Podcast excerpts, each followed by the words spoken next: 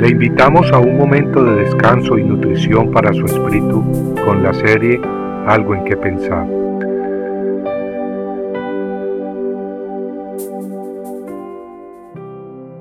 ¿A quién consultas? Entonces el ángel de Jehová dijo a Elías Tisbita, levántate, sube al encuentro de los mensajeros del rey de Samaria y diles, ¿No hay acaso Dios en Israel para que vayáis a consultar a Balzebub, Dios de Ecrón? Segunda de Reyes 1.3. Las escrituras hablan de personas que fueron muy malas y que recibieron la desaprobación de Dios. Personas cuyos nombres han quedado escritos en la Biblia para que veamos lo que desagrada a Dios, los ejemplos y los caminos que no debemos seguir. Así la Biblia menciona a Ocosías, uno de los hombres que recibieron la desaprobación de Dios. El libro Primera de Reyes del Antiguo Testamento termina con una triste descripción de Ocosías, diciendo que reinó en Israel e hizo lo malo ante los ojos de Jehová y anduvo en el camino de su padre, en el camino de su madre y en el camino de Jeroboam, el que hizo pecar a Israel. Y sirvió a Baal y lo adoró, y provocó a Jehová, Dios de Israel, conforme a todo lo que había hecho su padre. Ocosías siguió pues el camino de su padre y de su madre, pero no el camino del Dios verdadero. Es muy importante reconocer que independientemente del ejemplo religioso que recibamos de nuestros padres, necesitamos buscar personalmente y de corazón el camino de luz, de verdad y de justicia que exige el Creador de nuestras vidas. En Segunda de Reyes capítulo 1 leemos que Ocosías se cayó por la ventana del piso alto de su casa y enfermo envió mensajeros a los que dijo, Id, consultad con Balzebub, dios de Ecrón, si he de sanar de esta enfermedad. Dios había sacado al pueblo judío de la esclavitud de Egipto y lo había traído a la tierra prometida, convirtiéndolos en la gran nación de Israel. Pero ahora ese pueblo le había dado las espaldas a su Salvador.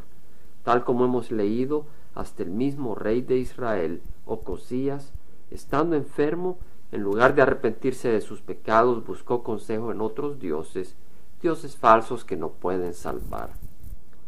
En segunda de Reyes 1, 3 al 4 leemos que entonces el ángel de Jehová dijo a Elías Tisbita, levántate, sube al encuentro de los mensajeros del rey de Samaria y diles, ¿No hay acaso Dios en Israel para que vayáis a consultar a Balzebub, Dios de Ecrón? Por tanto, así dice Jehová, no bajarás del lecho al que has subido, sino que ciertamente morirás. Luego en Segunda de Reyes 1.17 leemos que Ocosías murió conforme a la palabra de Jehová. Amigos, en nuestra sociedad hay personas que ciegamente buscan luz para sus problemas en lugares equivocados y allí estuvimos muchos de nosotros.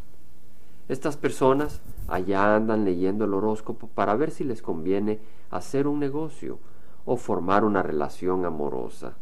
O van a donde fulana para que les lean las cartas o para que les lean el café, como que si el Dios vivo no hubiera bajado del cielo para enseñarnos la luz y el camino al Padre el buen pastor que nos guía por el camino de vida abundante y que nos ha dejado su palabra y su Espíritu Santo. Dios en su gran misericordia muestra mucha paciencia, pues Él no desea que nadie se pierda, mas que todos vengan al arrepentimiento y a la salvación eterna.